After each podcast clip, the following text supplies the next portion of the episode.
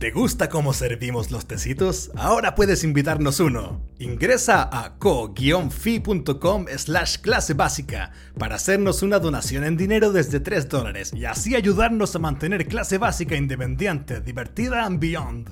Con tu aporte no solo estás ayudando a que sigamos haciendo neofarándula como a ti te gusta, sino colaborando con toda la producción que requiere nuestras distintas plataformas. Gracias Básica. Bible. Bienvenidos a Clase Básica, el podcast de farándula y espectáculos. con sus basic bitches favoritas. Leo, que soy tan básica que consumo todos los productos for men del super.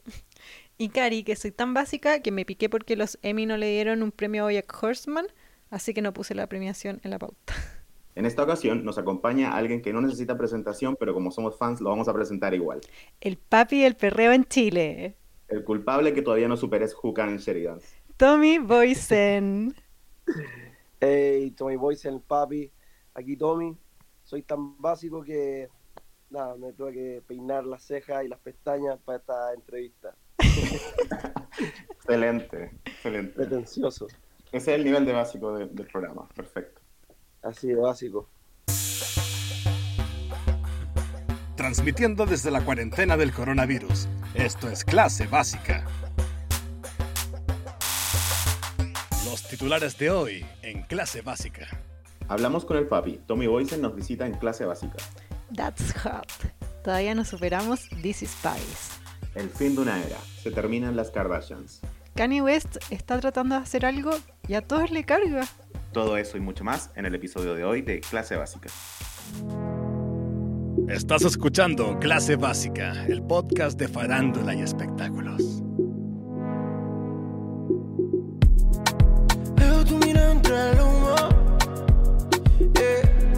Estamos con Tommy Boysen, bienvenido, gracias por venir. Sí, muchas gracias por estar con nosotros. Yo le decía a la Karina hoy que mi tan básico de hoy es que yo, por ejemplo, compro casi todos los productos que dicen for men en el super. Soy un idiota, por eso no me importa.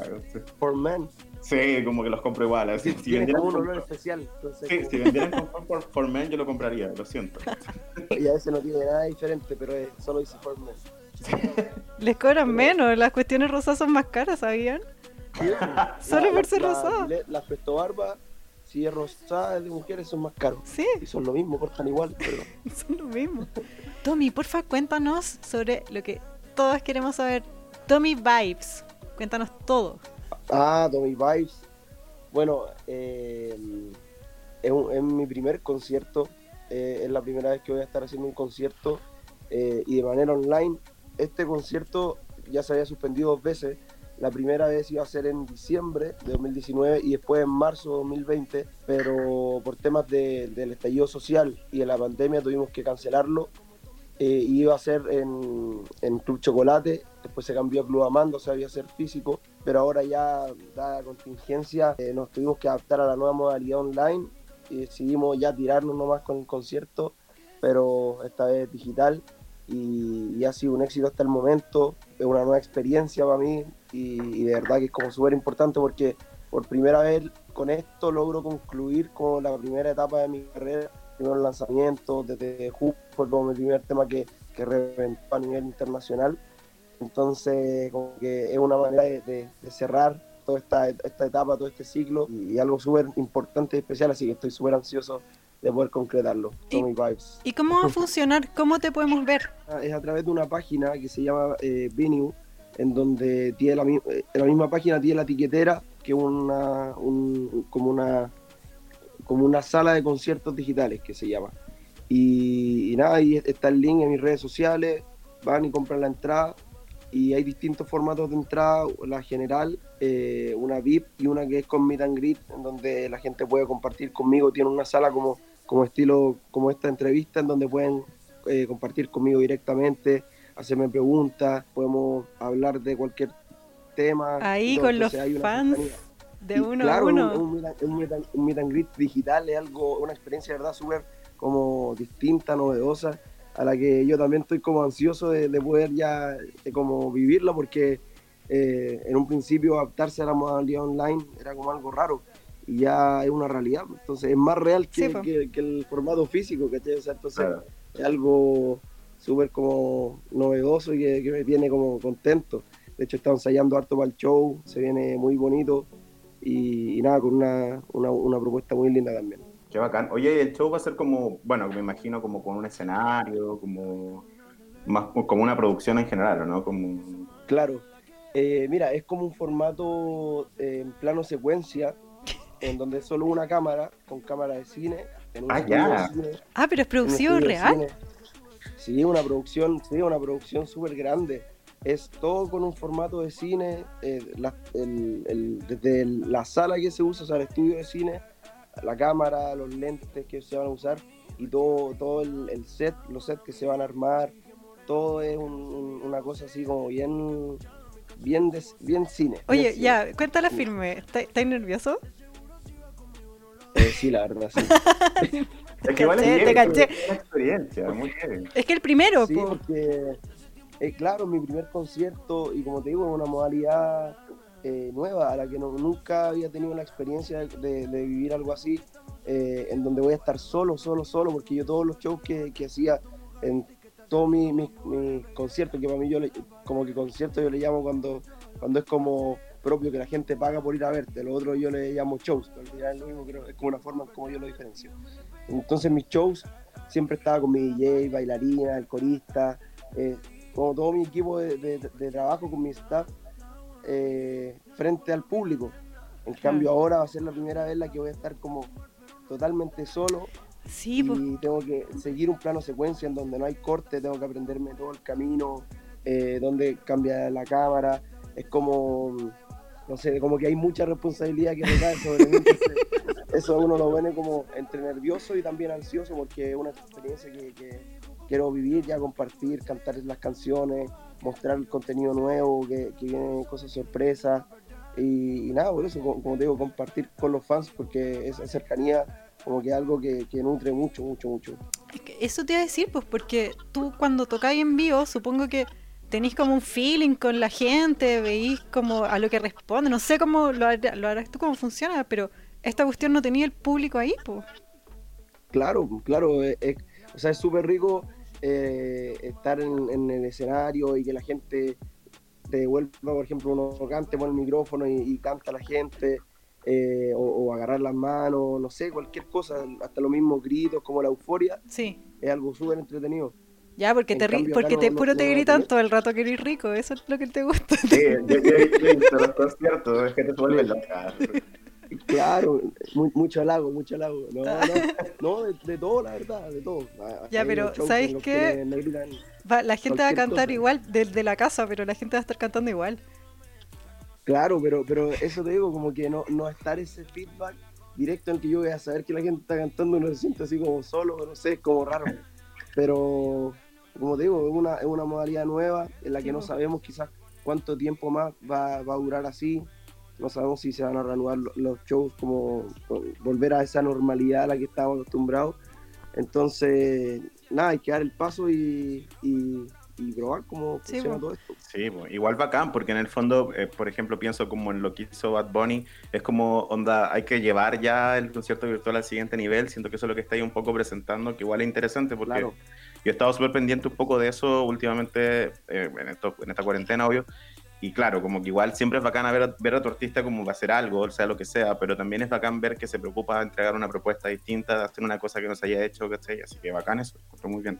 Sí, de todas maneras, o sea, lo que hizo Bad Bunny, de verdad que, que rompió esquemas, fue un- una puesta en escena así como súper novedosa, eh, que yo creo que nadie, nadie lo había hecho, y, y no sé, lo- o sea, después todo el rebote que hubo con la, con la prensa, todo, de- como que todos los títulos eran halagos y decir como genio, le subió el nivel, y yo creo que es algo importante porque las puestas en escena para un artista es una parte súper importante el, mostrar calidad, mostrar que, que tiene una propuesta en vivo y, y va armando así también una, una carrera artística seria, más que pegar una canción, dos o tres, porque hay que tener este, este feedback también y, este- entregar este contenido. Lo de Bad verdad que fue como una cosa así, otro nivel. Y yo creo que lo mío también viene un poco así. La diferencia es que no Sí. es gratis, pero es que Bad Bunny, Bad Bunny ya se puede dar el lujo de, Claro, obviamente. gratis, ya. Pero, lo mismo, pero bueno, igual lo de la- los conciertos virtuales ya se ha hecho. O sea, yo he pagado por, por ir a eventos y la gente en verdad lo, lo busca como... Están, porque es el futuro al final. Claro. Si estamos en cuarentena...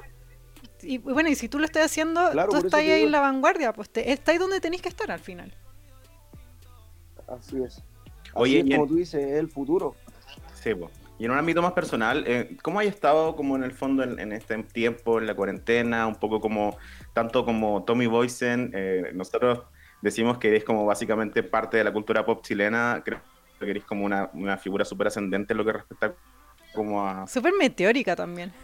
Claro, ha sido un proceso, la verdad. Ha sido como todo un proceso, eh, como asimilar todo esto, como tú dices, que ha sido algo súper meteórico, que piensa, o sea, nu- nunca era como, como que no era normal ser conocido o, que, uno salga a la calle y te conozcan, que en todos lados te reconozcan. Entonces uno de repente se empieza a sentir como, como eh, va, no sé, no sé si la palabra es invadido, pero como que pierdes tu privacidad.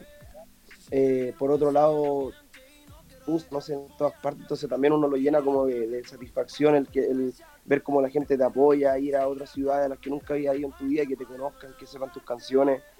Eh, es súper rico, o sea, algo súper gratificante para uno como artista.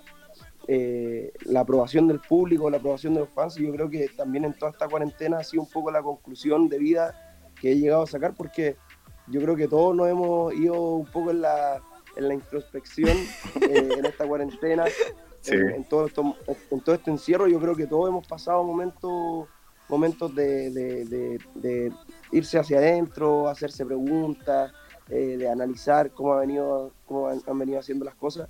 Y yo creo que uno de los análisis a los que he llegado, una de las conclusiones, es el tema de los fans, o sea, la gente, el apoyo, el cariño de la gente, que es una cosa fundamental y súper gratificante para uno, la verdad. Es que tú eres súper cercano a tus fans. Yo te he visto en redes sociales que interactúas y bueno, ahora que vaya a tener un meet and greet, como hay, hay un- una intención, yo veo de tu parte, no sé qué crees tú, como de acercarte a los fans, a tus fans.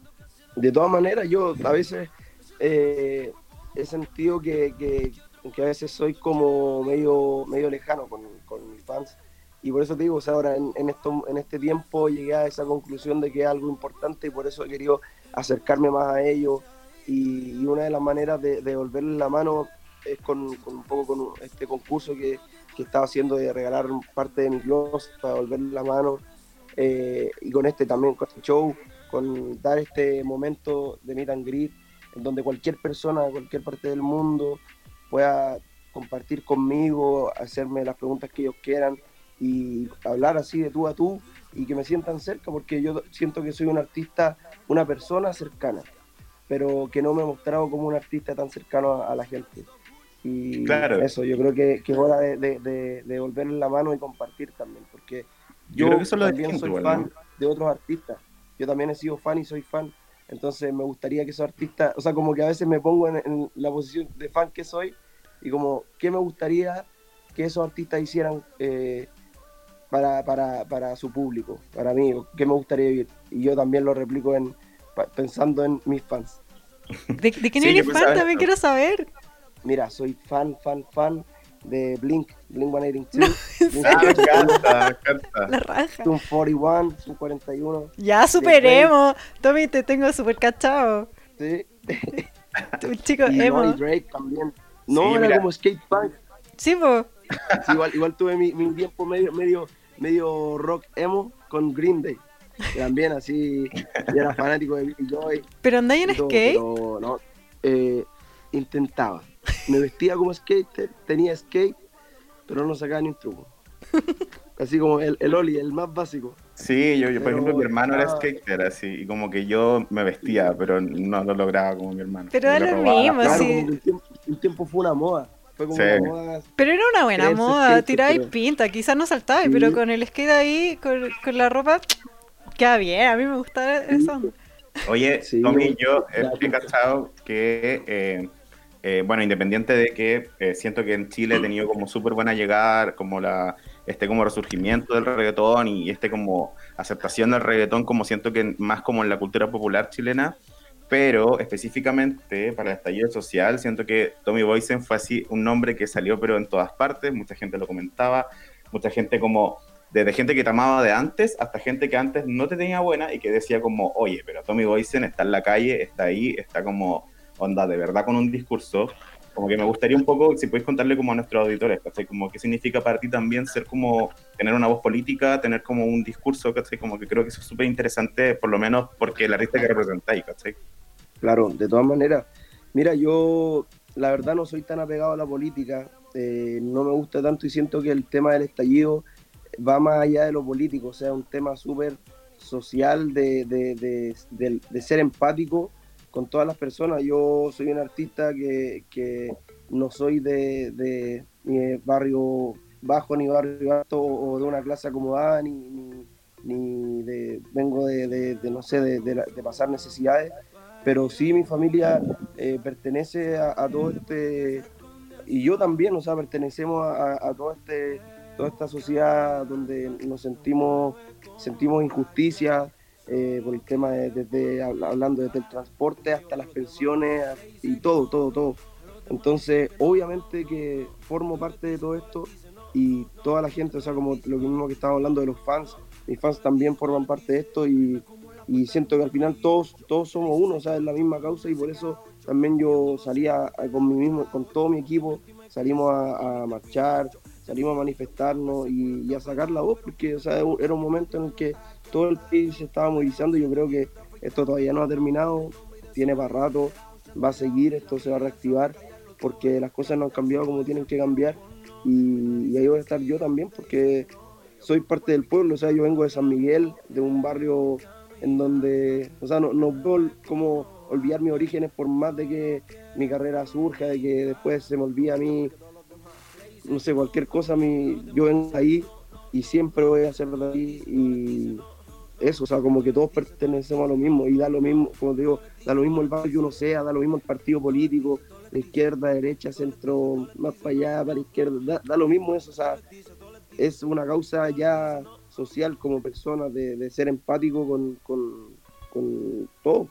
Claro, yo creo que eso es lo bacán, porque cuando hacemos, por ejemplo, si es que hablamos de música urbana, que es como un término medio extraño, como que es súper interesante cuando en el fondo uno ve que un artista de música urbana está en la calle, sabe lo que pasa en la calle, escucha un poco lo que pasa en la calle y eso es bacán, eso como que te felicito mucho por eso, ¿cachai? Como que siento que agarráis súper bien como el, lo que se está, lo que está pasando en la calle, y como decís tú, es súper transversal, no es tan Sí, político como te dice. Pero ¿cachai? a pesar de que lo que dicen ustedes que es Claro. transversal, igual hay un montón de figuras públicas que evitan tener como una opinión política. Por un tema de imagen, me imagino, de, de Claro, lo que cortar pasa es que- oportunidades. Claro, yo, yo, yo como digo, o sea, el tema ni, para mí, sinceramente, ni siquiera va, a ser- eh, va como ligado a, a basarse con algún partido político o alguna idea política. Es, como digo, es algo social como de, no sé, de, empatía, ¿cachai? Y, sobre todo como artista hispano, aún más tener que representar a lo que a lo que es la música urbana, por algo es urbana, o sea, viene de, de lo urbano, de la calle, nosotros venimos de la calle, eh, de ahí nació esta música, entonces esos son los códigos básicos de, de la música urbana, entonces no, no podemos ser eh, como indiferentes a eso, Bueno, de me, ninguna manera. me encanta. Ay, ay, me encanta, soy tan fan del Tommy. Oye, Tommy, así somos en clase básica. Pasamos un tema como serio a, a- a lo que nos gusta a nosotros, como la imagen, la ropa. A mí me encanta ver tu Instagram y los mazos Ah, sí. look que te sacas. ¿Qué onda? ¿En serio? Ay, Sí, ¿Qué lo te dais ha lo así todo. Es que, ¿sabes qué? Es que yo soy fan de, tu, de tus publicaciones más como sensuales. Siento Ah, que lo haces para mí. Más, más modo el papi. El modo del papi me gusta. más modo el papi. Sí, que quizás, bueno, no hay tanta moda, tú como el acostadito. Digo así, ay, buenas noches, me está diciendo Ay. buenas noches. ay, qué vergüenza. Pero cuéntanos No, de, de tu estilo, es que...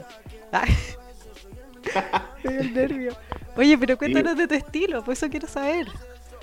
¿Qué cosa? Que tú tenés como un Eh, estilo súper particular, como te preocupáis de, de tener como una, una imagen, ¿o no? ¿O me lo imagino? Sí, me encanta porque, claro, porque al final como que todo entra por los ojos, para que andamos con cosas. Total. más allá de que uno diga lo importante es lo de adentro, todo entra por los ojos, entonces eh, me gusta andar bien vestido, me gusta andar cómodo también y, y representar una imagen, proyectar una imagen que, que- porque al final como artista también soy un producto dentro de una industria en donde este producto tiene que tener sus características estéticas. Entonces yo por eso también soy súper preocupado y, y la verdad siempre desde chico, o sea, piensa yo como desde quinto básico, o, o sea, más allá, siempre mis papás se preocupaban de, de la ropa cuando yo era bebé, de tener unas zapatillas bacanes, pantalones, que andar pintoso. Y, y no sé, después yo como quinto básico, cuando todavía, no sé, no existía que un hombre use una polera rosada o morada, y usaba polera rosada, morada. Ah, eh, rupturista. andaba con polerones con, colao- con colores. O sea, siempre desde chico fui preocupado de la moda y ahora sobre todo, sobre todo ahora que más importante, más tengo que estar pendiente de eso. eh, me gustó un, un tiempo usar el tema de los abrigos, de piel, de colores, eh, un abrigo celeste, uno rojo, amarillo.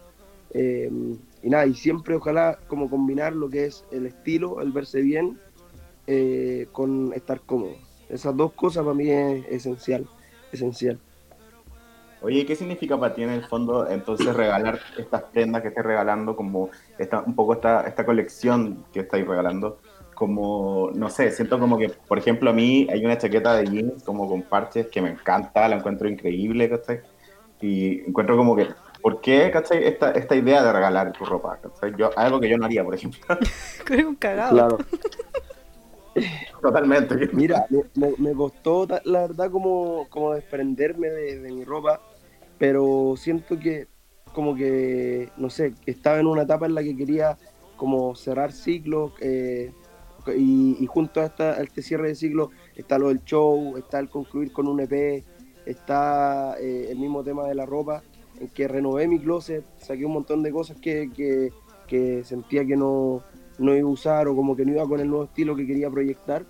Y, ahí tam- también estaban esas prendas como icónicas en las que marcaron algún uno que otro hito que fueron como súper eh, características de algún show en especial, algún video.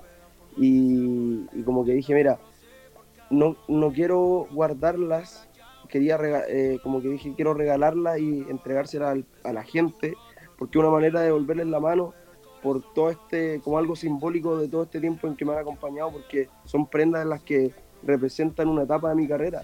Entonces yo quiero verlo así como que es una primera etapa en mi carrera, de, contarlo como desde, desde donde comenzó la explosión de mi tema Juca, que fue el primer tema que, que, que reventó, hasta ahora que, que voy a concluir con este show Tommy Vibes y con este EP que se llama Gracias por, en donde están como todas las canciones, toda esta etapa, porque ahora después viene la nueva etapa, donde viene un primer álbum, viene un montón de cosas, entonces quiero medir mi carrera como, como por etapas, Eras. para así empezar a proyectar esto hacia adelante y, y ojalá que perdure de aquí a 20 años más, poder construir una, una carrera con una discografía sólida, con, con etapas, como te digo, entonces esta es la primera etapa y la voy a cerrarlo y agradecer a la gente eh, entregando estas prendas de una manera simbólica, es como un regalito. Sí. Sí, porque caché que Bad Bunny hacía eso, pero con los anteojos. Como que tú lo tomaste y lo escalaste así. Veo tu anteojo Claro, y te yo pongo una chaqueta. Que ya voy a regalar prendas, claro. Oye, sí, porque, o sea, imagínate, y, y también me pasa eso, que mucha gente, de repente yo veía comentarios, oye Tommy, esa chaqueta, ¿dónde la compraste? Oye, esa polera, o ese gorro, no sé, como me preguntan por dónde compro mi ropa y como yo no siempre uso ropa de marca conocida, a veces compro cosas en ropa americana, eh, con costureras de aquí, hay personas que, que me hacen ropa, yo voy a, a elegir las telas y me, me mando a hacer ropa, prendas exclusivas. Entonces, eh, como que son cosas que no, no se pueden encontrar en cualquier parte. Entonces, una manera, ahora es una, una, hay una forma de que la gente pueda tener esas prendas. Y eso, Pero como yo tú- tú- veía el interés de las otras personas. ¿tú trabajas con stylist? Eh, para los videos, para algunos videos sí. Pero como en el lifestyle, no. En el lifestyle como que me he visto... Ah, ¿eres como, 100% como a mí tú? me gusta o ahí voy armando. Sí, sí, 100% yo. Hey, nunca lo, nunca lo. No por menospreciar, o sea, ahora veo que tenía un ojo en la moda. Seco. Sí, me gusta. De hecho, uno de mis sueños es tener una, una, una marca de ropa. Una marca, así, hacer colaboraciones con, hacer líneas colaborativas con, con algunas marcas y yo también tener mi propia marca. Es uno de mis sueños de- desde que, de- de que soy chico. Todo el rato. Quizás Aparte para la próxima, para la próxima Otro- etapa. Sí, para la próxima etapa de todas maneras viene, viene un lanzamiento eh, importante con, con esto, con el tema de la ropa. Ya, pues, pero ahí tenéis que venderla, pues no podías andar regalándola, si no te va a ir pésimo. No, bueno, ahí, ahí sí, bueno, ahí, ahí ya es venta. Ahí ya es venta. Claro, Claro. obviamente es- es- es- se va a vender, pero algo accesible que todos puedan puedan vestirse vestirse con, con esta ropa. Oye, ya, Son diseños pregunta- que voy a, a crear yo solo y todo. Una pregunta muy básica, pero que necesito saberla. Eh, ¿Tú ocupas productos de belleza? ¿Te cuidáis como la piel, todas esas cosas? Sí, de todas maneras. Sí se nota. Mira. Yo me hago las manos, me hago las manos, manicure, pedicure. Siempre me estoy echando en las noches, me lavo con jabón, con ping-pong. Ping-pong, que la la con jabón.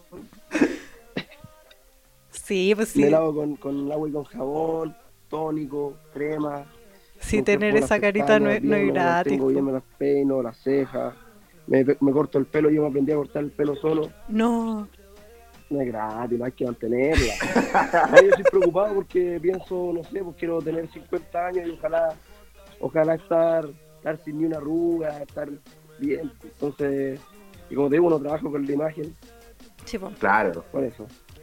Estoy preocupado, la verdad. Y sin problema lo digo porque a veces dicen, ay, qué pretencioso, no sé, pero no sé, me, me gusta mantenerme bien, me gusta Obvio, estar limpio, claro. estar fresh, Oye, Tommy, perfumadito, no sé si cachaste que eh. Kanye West, no sé si te gusta Kanye West de partida.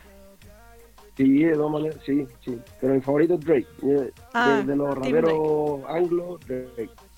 Ya, po, porque Kanye West, Kanye es, seco. sí, que Kanye West ahora está dando una pelea por, por redes sociales porque él eh, dice que está como en contra de que los sellos se lleven los, los derechos de los masters de los artistas. Entonces, eh, lo que quiere es hacer como una revolución en la industria y que los mismos artistas sean los dueños de sus masters.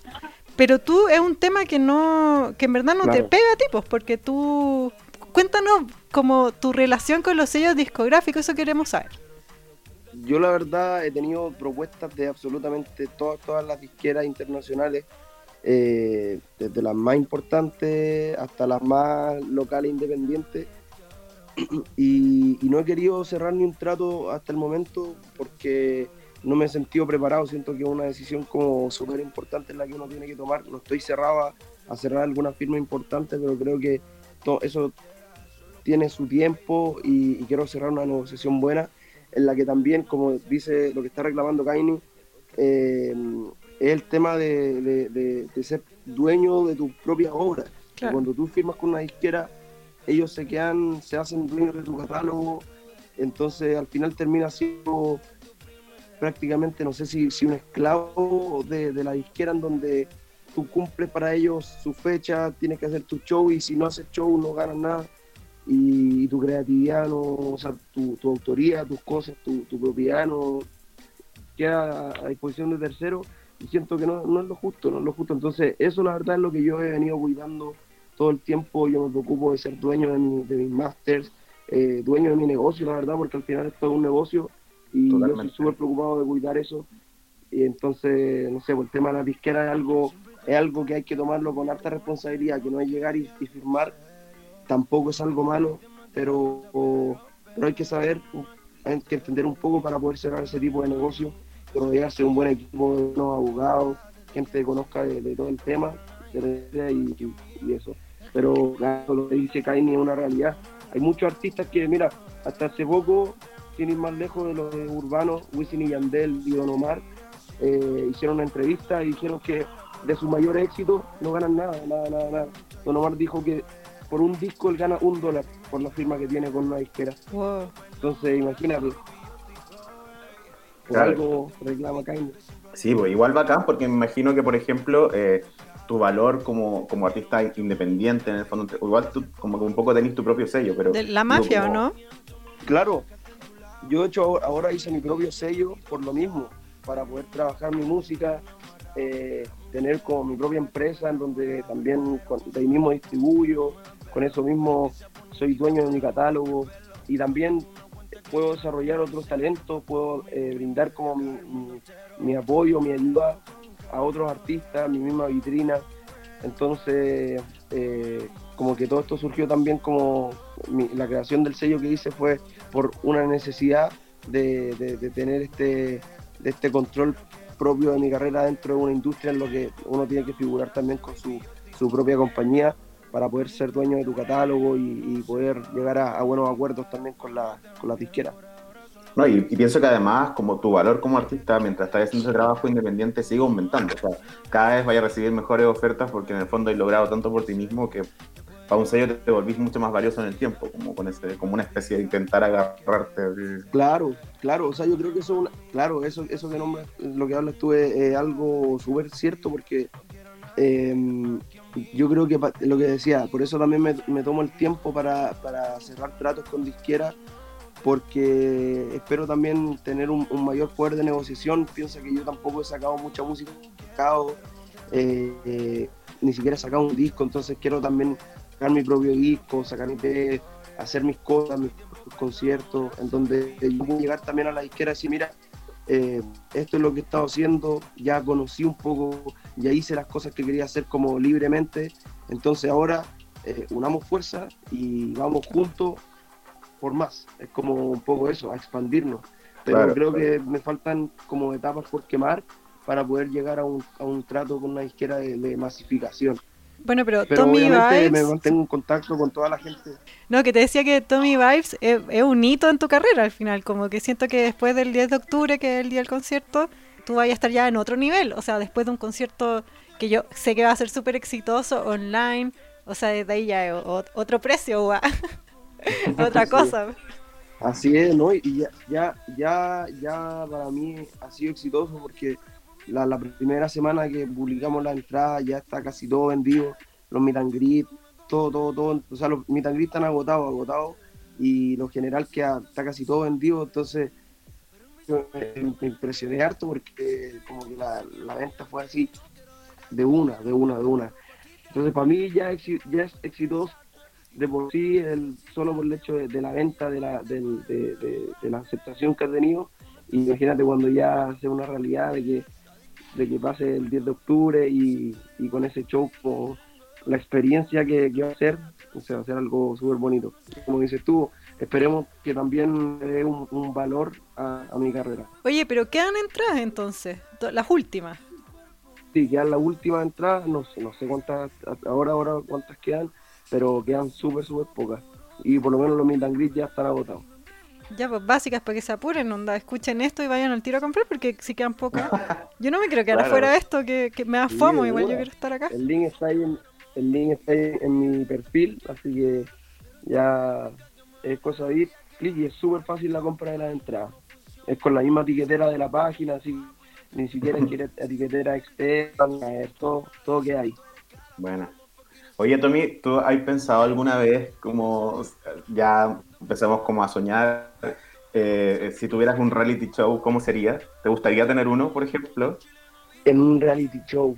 eh, no sé, mira, me gustaría igual como, como hacer un propio reality, pero más que nada como mostrar el, como el día a día de, de- de una carrera artística y que la gente conozca qué es lo que pasa, como lo que pasa detrás de la, de la, de la vida del artista, lo que, lo que uno hace, cu- cuando uno va al estudio, cómo crea, cómo compone, cómo se graba los videoclips, el tema del mismo concierto, qué es lo que detrás de, eh, del, del escenario.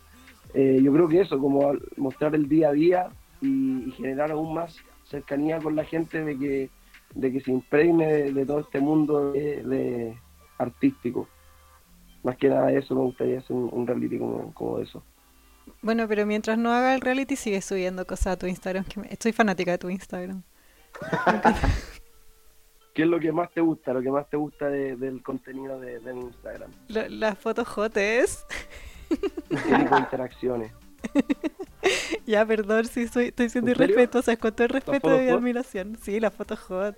Es- es- No, no, no, no, hay problema. yo eso- Sí, obviamente, de- por algo pregunto, no hay problema. La versión el papi. Sí, la- el Está modo bien, papi. Le decían el papi. Ah, tú lo, tú lo diferencias. El hot, sin polera. Claro, quizá, quizá un reality del papi sería muy distinto con un reality de Tommy alteres. ¿Cómo? No, que decía, quizá un reality del papi sería muy distinto que un reality de Tommy Boyce en general. Probablemente, probablemente. son dos cosas diferentes, son, son dos personajes diferentes. Oye, Tommy, Tommy, como, como el y, yin y el yang. Claro. Tommy y el papi. Entonces, 10 de octubre. Así es, 10 de octubre de 2020, fecha histórica. No, mi primer concierto, 10 de octubre, eh, online por la página venue.com. Y eso, o sea, un, un show imperdible y para, para recordar. Ya, pues, te vemos ahí. En Sí. ese plano secuencia que quiero puro ver. Así es, va a estar buenísimo, va a estar buenísimo. Ya, pues, oye, Tommy, pronto, pronto. eh, te queremos dar las gracias por haber sido parte de, o sea, por haber venido en el fondo a clase básica, así como con este formato online que cada vez nos resulta más fácil. A mí personalmente como que me, cada vez se me hace un poco más fácil hacer esta entrevista así. Así que muchas gracias por, por, por, por, en el fondo venir a clase básica y yo sé que nuestras, nuestras oyentes, las básicas, le encanta Tommy Boysen, así que esto como no le hemos contado, así que más encima va a ser una sorpresa muy bacán para ella.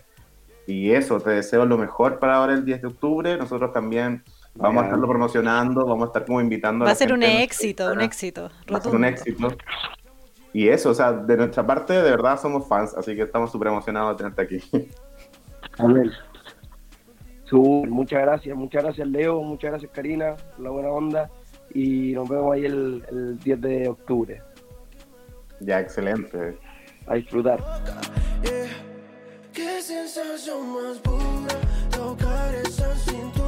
Somos el OG podcast de farándula y espectáculos. Clase básica.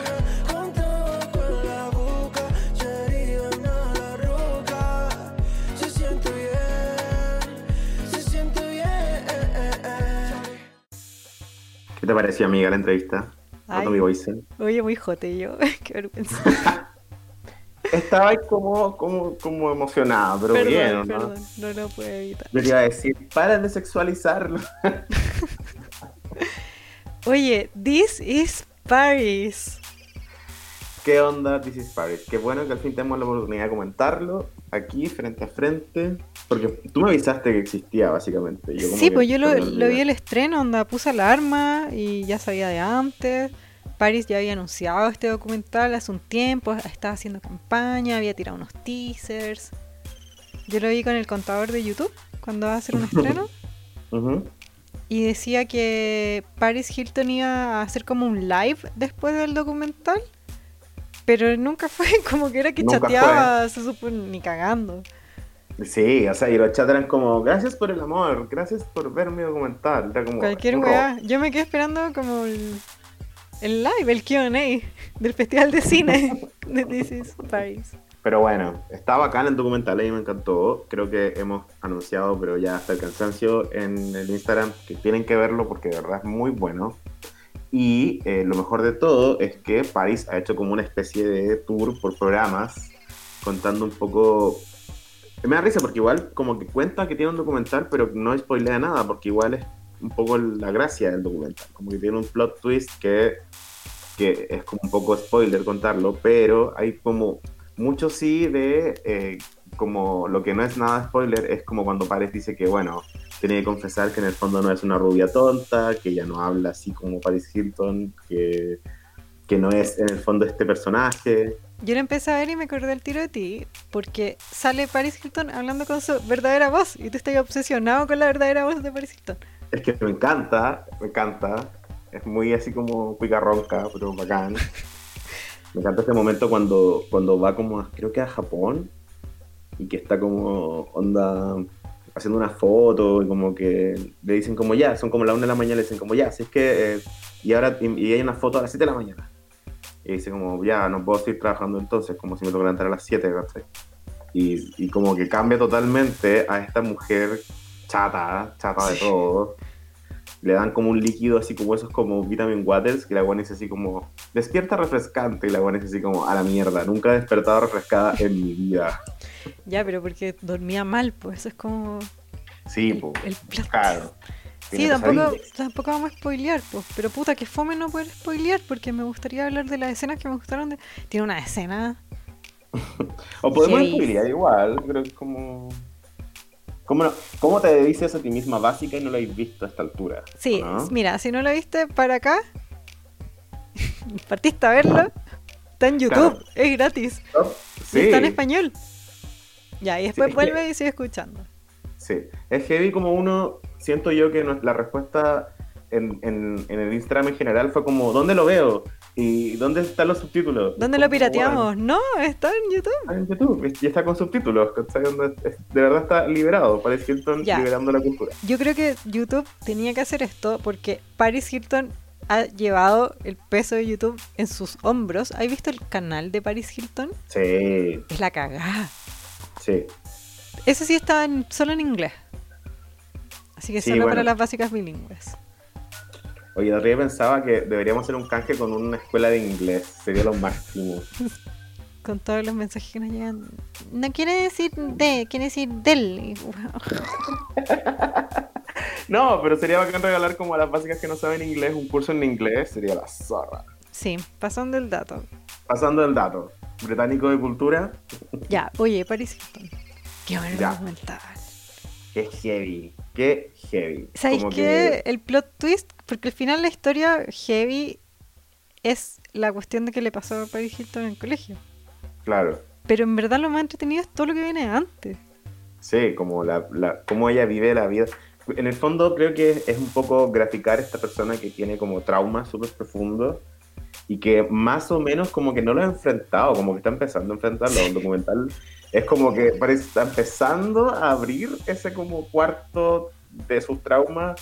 Ni siquiera como que lo está trabajando, ni siquiera como que sabe mucho como que está pasando ahí. Ya, pero porque la muestran como una buena trabajólica a cagar. Sí, que no para jamás. Entonces Que- yo creo que ahora está parando, pues. Claro. Sí, igual es heavy como eh, el nivel de pega que hace onda, Todo el día, todo así como sin parar, con mucho drama. Me da mucha risa cuando la hermana dice así como, onda, todo lo que hace Paris es dramático. Le encanta así como que se le quede algo súper importante, que haya que tomar un vuelo de vuelta a buscar como una llave del departamento, como que le encantan esos dramas. Yo soy igual, entonces como que la entendí. Yo, yo también me sentí identificada con Paris Hilton. No, pero, pero la escena del... Es que ya, perdón por ser tan desordenada, pero la escena del pololo... La cagó. Es que esa- Esa weá está para un... Está para Sundance. Denle, denle el Oscar a Sí. Paris Hilton. Sí, Buena, buena. Oh, denle, denle una mención en el Festival de Valdivia, no sé, weón, pero esa escena es muy buena. Aparte, cuando tú me avisaste que estabas viendo el documental, yo casi que llegué como justo cinco minutos antes de esa escena y yo estaba así como, ¿qué estoy viendo? Y está Onda- tan bien hecha también. Y es tan, como, tan real la weá. Es que es súper raro como lo que estoy diciendo, pero es muy real, no de reality, es muy real como de, no deberíamos estar viendo esto. Es que más encima me encanta como que te empiezan a construir el weón al pololo desde el primer epi, del primer momento. Y está siempre Sí. el pololo y de repente este weonado. Qué buena película. Un jurado, insoportable. Y que todos los pololos son así, como celosos. Qué heavy. Claro, como que el Pololo está un poco enamorado de este personaje. Pareciera no estar tan enamorado de la Paris real, ¿cachai? No, como que quieren, los weones al final era como que les demandaban atención, como que no podían soportar que ella trabajara tanto. Sí, pero era ridículo, onda. Cuando van al festival de música, el loco estaba como curado, onda como, péscame, péscame. Y la buena como, bueno, voy a salir al escenario. No, minutos". cuando le iba a cerrar el computador, cuando le bota el computador, yo me paré con Paris Hilton. Yo fui Sí. así, más, co- como que le grité yo, lo mismo que la Paris, así, pero weón, ¿cómo? Ah, ¿Cachaste esa weá cuando, cuando eh, ya, termina con el loco y eh, cambia el computador? Y Sí, empieza po. a mostrar tu colección de la mejor computadores que, que tiene como un computador por pololo y tiene caleta de computadores. Porque los weones como que se tratan de meter al computador. Uno, Sí, po. uno como que le tiene un computadorazo peleando. Era como que, que el loco así, ah, ¿te quieres trabajar? Toma, pa, y le rompió el notebook. Y bueno, y es. Paris Hilton, entonces puede tener como una montaña de MacBook Air Sí. Pero igual, lo mato. Me encanta así como Paris Hilton como que eh, cataliza sus, sus males en, en- En haciendo el DJ. carrete. Sí. El carre- carreteando. Esa Esa terapia-. Yo soy de esa, de esa iglesia, pues. Yo, yo- sigo esa filosofía hace tiempo y funciona. Bueno, ahora estamos. Toda la iglesia de Paris Hilton, yo creo que por eso se puso a hacer un documental. Porque está para la cagada, porque. Eh, ponle tú yo, como Paris Hilton. Cuando estoy muy estresada, para mí es bacán ir a bailar, por ejemplo, ir a carretear. Porque te desahogáis, como. eh, te movís, caché, bailáis, lo dais todo. Como igual una forma de liberar tensiones. Y en cuarentena Claro. no podía hacer eso. Sí, yo a todo el mundo le he recomendado lo mismo, volverse musculoca. Hoy día dije What it feels like for a musculoca, como la canción de Madonna. Pues la Pari yo Oh. creo que está en esa, como, como histérica en la casa, ya que chucha voy a un documental de mis traumas. en eso Claro, se fue. Entremos a volar, dijo ya. Como que antes de eso compré una máquina de pan, tuve una fase de hacer pancita y después ya hagamos un documental de mis traumas. Me encantó el personaje, o sea, el personaje, bueno, me encantó Nicky Hilton, como que la quiere y la chaquetea, la quiere y la chaquetea todo el rato. Y en el fondo todo el rato dice como, lo que pasa es que la Paris no quiere reconocer que está traumada, ¿cachai? Sí. Como, es como buena. Nicky Hilton es esa buena que te dice terapeuta. Oye, rato, ¿qué onda ese weón que es como el social media, mm, el CM de Paris Hilton? Esa Sí. es la vida que yo quiero. Lo decreto, aquí y ahora. Como que se haga cargo de todo, Que el chaval. weón que le andaba sacando fotos como el que le grababa las stories. Como Paris Hilton diciendo aquí llegué al aeropuerto. Pero, eh, ¿te acuer- cachai esa parte que el loco dice como, yo creo que le pagamos la universidad como, a, no sé, así como a los hijos de millones de paparazzis, ¿cachai? Sí. Como que en un momento las fotos de Paris Hilton llegaron a valer como dos millones de dólares, ¿cachai? Como, wow. No, que, que se-. Me encanta que, mm, que muchos decían que Paris Hilton ya era, bueno, porque las Kardashians subieron, Paris Hilton igual bajó, Obvio. como las stocks. Pero en verdad está súper visco. Bueno, es la primera, es de OG. Bueno, es que la mismísima Kim Kardashian sale diciendo como, esta buena nos inventó a todas, ¿cachai? Bueno, y Paris. Hilton dice, que, eh, siento que ayudé a crear un monstruo. Sí, se siente culpable, que es lo Sí. más heavy. Se siente culpable de la guay que inventó. Sí, Igual ella es lo inventó. Paris Sí. Hilton lo inventó, totalmente. Sí, yo creo que Paris Hilton no esperaba que el personaje se volviera tan real. Como que hay mucha gente que es así, ¿cachai? Sí. Entonces como que es muy heavy como ver que para Paris es como, nada, un, un personaje. chiste, pues como una parodia igual. Claro, es como una, un, nada, pues, un, un- una, una- living, ¿cachai? Pero nada, buenísimo el documental. Me encontré muy heavy que los gringos, obviamente, eh, ya, la está dando vuelta por muchos programas comentándolo y en varios blogs empezaron a decir como, ya, pero onda, ¿qué pasa con esto? ¿Qué pasa con esto otro? Y empezaron a recordar cuando le sacaron ese video. ¿Te acordás que una vez le filtraron como toda su información personal y muchos videos del teléfono? Y había unos videos donde hablaba de los gays, otros videos donde hablaba de los negros, usaba de N-word, ¿cachai? ¿Te acuerdas? Ese Sí, me acuerdo. Sí. Era muy feo, igual. Pero igual era cualquier cosa, o sea, era como muy... Ahora que yo lo, lo revisé, yo decía así como, sí, igual se ve súper racista y todo lo que tú queráis, pero también se ve como a Paris está hablando como Paris, ¿cachai? Como, no como... No como la mujer, sino hablando como Claro, el como personaje. el personaje. ¿cachai? Bueno, Como sí. carreteando. Igual Pa- Paris Hilton creció, eh, inventó el camino de la fama porque fue la primera y porque cre- fue su vida al final. Su carrera entera Sí. piensa que era súper chica cuando partió siendo Paris Hilton. Sí. Además Eso, que se iba a hubiera- equivocar, supongo. Eso, que me hubiera gustado quizá ver más como hablar un poco de esas cosas problemáticas, pero también entiendo que el documental en sí apunta mucho a divorciar la imagen de Paris Hilton persona y Paris Hilton personaje. Me encanta cuando sus amigas del internado le dicen como onda, como, ay sí, cuando vi de Simple Life, dije, dije así como, esto es mentira, onda, Paris Hilton sabe Ya, yo, yo bar". comentaba, le tengo que puse a hablar de eso. ¿Te imaginas? De repente prendís la tele y decís como que esa weona era de mi colegio en donde me traumé. ¿Qué está haciendo en la tele?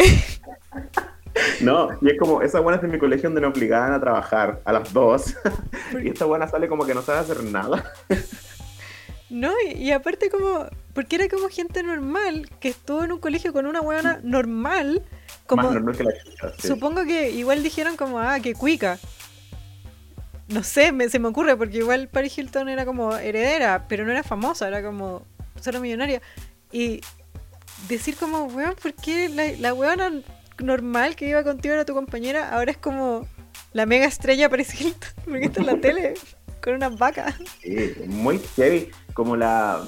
eh, bueno, eh, eh, yo creo que es bibliografía obligada, como ver eh, Inocencia Interrumpida, como que ese es como lo que pasó a Paris Hilton, ¿cachai? Como una especie de psiquiátrico para adolescentes. Entonces, sus- como que sus compañeras eran así, onda, imagínate, gringa, normal, genérica, y era como, sí, el colegio con Paris Hilton y nos obligaban a lavar baños, ¿cachai? Nos encerraban, bla. Eh, Oye, como dice, ¿qué, mm, ¿sabéis qué? A mí la cuarentena, no estuve obviamente en confinamiento, pero creo que me, me dio perspectiva de por qué una tortura. Sí, pues, totalmente. Creo que hemos hablado de esto antes, ¿cachai? Como que te, te- te genera cierta sensibilidad, decir como, bueno, estar encerrado todo el día, como, Sí. como los animales. No, los pero ponle tú el confinamiento, porque hay cachado que ya, ya estáis preso, como ya es estar encerrado, ya es una noción que puedo entender ahora que estuve, obviamente que no estuve presa, no estoy diciendo que es lo mismo, pero te da como una perspectiva de para dónde va la weá, un poco. Claro, ¿ya? Pero, ¿sabes? Lo, lo que yo no entendía era cuando los castigan y los ponen solos. Hay cachado que es un castigo, como el confinamiento. El castigo es que te dejan solo. Y yo siempre lo veía, no sé, pues en películas o en series. Y decía, lo ¿por, como- qué un castigo? O sea, no es como una oportunidad de no que no te hueven, como, no sé, pues, un, un momento de paz. Pero no, pues, weón. Realmente, No. ahora puedo entender que es una tortura. pero es como lo que decía la misma Paris, pues, ¿cachai? Como que eh, en el fondo todo el personaje que ella construyó era como toda la vida que ella se imaginaba fuera de ese encierro donde se estaba volviendo loca, ¿cachai? Como... Porque, nada, pues te encerráis, ¿cachai? Estáis solo con tus pensamientos, no sé, es muy heavy la weá.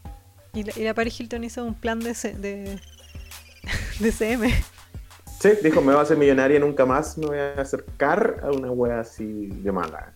¿Ya? Tal cual. Voy a carretear todo lo que quiera. Voy a carretear, paz siempre. Oye, Eh, ¿y sabes qué? Me encantó la escena del pololo porque era como toda la mierda y todo, y la buena llorando para la cagá, pero de repente la presentan Paris Hilton y entra y da todo lo mismo. Sí, Entra así, las lágrimas atrás, y ella dándolo todo en el concierto más importante de su carrera. Ay, me encantó la película. es que así es ser una estrella, amiga. Me risa que la, la Nikki Hilton en un momento empieza a hablar como que, claro, que Paris es muy corriente, que le gusta estar como onda, cómoda, no maquillada, qué sé yo, qué sé yo. Y después dice, hoy la estoy dejando como si fuera Homero Simpson, pero es que es verdad. Me encantó que Paris Hilton sea un Homero Simpson, básicamente. Ya, oigan, tienen que ver This is Paris, es visionada obligado. Es increíble. eh, yo propongo la visión crítica de decir como sí, mira, Paris Hilton tiene partes muy problemáticas, pero también estamos hablando de una persona que está empezando a enfrentar sus traumas y que tenemos mucha todavía realidad que empezar a ver Paris Hilton. Es como el primer capítulo, ¿cachai? Sí. Ya igual Leo, tú no eres nadie para andar mandando gente a ver películas porque te apuesto que todavía no he visto eh, Crazy Rich Asians y te apuesto que todavía no he visto A Star is Born. Mira, para que tú sepas, Crazy. Rich Asians sí la vi, pero sí la vi, sí hemos hablado de esto, sí la vi, la vi. Y Ay, que no eh, te hasta- la chaqueteé, pero sí, me, sí la vi, no, hacían buenas, hacían buenas. Yo la volví a ver ahora en cuarentena y encuentro que deberíamos hablar de esto en algún otro capítulo, de que el weón es un saco wea. Sí, un saco Le hueá, invita a muy una fiesta complicado. mega elegante y no le dice, o sea, la weón No le- vestida de oficina. Sí. Lo No, sí. odio, lo odio. Ya. ¿Y A Star is Born la viste, Leo? No, esta vez no la he visto, lo siento. Que estáis estáis muy ocupado, estáis en el principio de la cuarentena viendo el techo, tenéis muchos carretos a los que ir, dentro de la pieza al lado. Nada, he estado, ahora estoy viendo Buffy, por ejemplo. Ay, porque lo pusieron en Amazon. Sí, se viene el visionado Buffy de básicas. Me encanta Buffy, yo ya la he visto entera de corrido. Yo la veía cuando la daban y después la volví a ver. Me encanta Buffy. Buenísima Buffy. Pero eso, ya veré Stars is Born. Hablaremos de eso en algún momento. Maybe if you had a fucking podcast that you were passionate about, then you would know what it takes to run a fucking podcast. But you don't, so don't even act like you know what I'm talking about. Oye, se acaban las Kardashians. Qué se acaban. Ya creo que hicimos un duelo, creo que ya. Bueno, igual como te decía otra vez, se empezaron a acabar. O sea, tenemos todo el año para empezar a despedir a las Kardashians, pero igual sigue siendo la despedida. Es como. Sí, yo ya lloré, ya, ya un poco lo superé. Qué bueno. Es que eh, ya dice el duelo, pues. además que ya hemos hablado de esto, está bien viejito el tema, lo hemos grabado. Pero Sí. heavy. Igual ahí estado viendo como Kardashians en- y yo po. he estado viendo y cuando ahora cuando veo los capítulos digo, bueno, igual está bien que se acabe, como que ya no se trata de nada. Sí. Sí, estaba bien fome en realidad. Oye, sea- les tengo un dato a las básicas. Ya un dato hacker. Que cacha que eh, contraté un streaming que se llama Hayu, que es de realities. Me encanta. Lo que lo malo es que está en inglés, po, solo en inglés para bilingües. Pero es la raja porque está todo Kardashians, todo, con todos los spin-offs, todo, todo. Y está todas las Real Housewives, de toda- todas las temporadas de todas las ciudades. Y yo estaba viendo en ese mismo, en ese mismo streaming, empecé a ver Pretty Wild. Yo te he hablado de esto de mi, No, Mira, Pretty Wild es un, un reality que duró una temporada que es de, una, de unas minas que estuvieron involucradas en The Bling Ring. Ah, ya, Ya, me encanta. El Bling Ring era un, fue un caso policial famoso en Estados Unidos porque eran adolescentes que le robaban a famosos, entre ellos Paris. Hilton, que eh, descubrieron como, bueno, que hay, un, hay una película de Sofía Coppola que actúa Emma Watson que, que retrata como el caso, también hubo, eh, fue famoso porque fue un, un reportaje en Vanity Fair como que contaban todo este caso policial. Eh, muy, muy bacán. Ya, y resulta que lo, como lo, una de las personas, de los niños que estaban involucrados, ¿ya? Al mismo tiempo que estaban pasando el caso, antes de que se descubriera, estaban grabando un reality show, que era Pretty Wild, ¿ya? Ya, Entonces el reality agarra justo cuando la weona la, la acusan y se la llevan presa, ¿cachai? Va a los juicios, como que sin querer, como los productores decían, ¿qué chucha está pasando? Porque el reality supuestamente se trataba como de adolescentes carreteros, ¿cachai? Era como la familia. como tipo Rich Kids of Instagram, ¿te acordáis de ese programa? Exacto. No, y era un poco como las Kardashians, fue como por el mismo año, de hecho antes, yo diría. Ya, Y ya, pues y ese reality yo lo había visto, porque lo dieron, acá lo dieron en el cable, ¿ya? Y después yo quise bajarlo, on- onda, hace tiempo tenía ganas de verlo, y primero lo quise bajar como la mala, bueno, y no existía, no existía. Y después dije, ya pico, lo compro. Bueno, y no se podía. Solo se podía como, no sé, por, no sé, Apple, y era como solo para Estados Unidos. Y ahora descubrí una forma de verlo, porque encontré este streaming, ya, que también es como solo para extranjeros, y me compré una weá que se llama VPN, Que te como que te le hace creer al computador, ¿cachai? Que esto está ahí en otro país. Entonces pongo el. VPN, digo que estoy en Inglaterra y puedo ver Pretty Wild. Manso dato. ¿eh? Buenísimo, oye, me encanta. Oye, y vamos a tener que cambiarnos de ciudad, porque ya que nos van a echar de calabazas. Sí, ¿Qué, vamos a hacer ¿dónde nos ahora? vamos?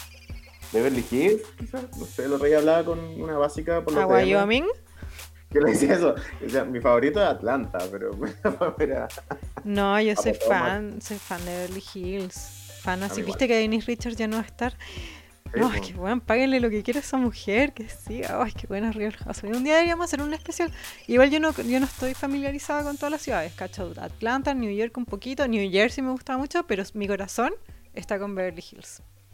Sí, yo cacho Beverly Hills y Atlanta que me gusta y vi un tiempo Potomac que es como es como más black que Atlanta, ¿cachai? Entonces Ya. más escandaloso, más cuático, más loco, pero es un poco menos reality, es más como peleas, peleas, peleas.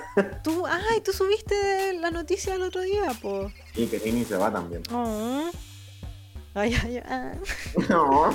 Bueno, tú también estés pegado con Selling Sunset.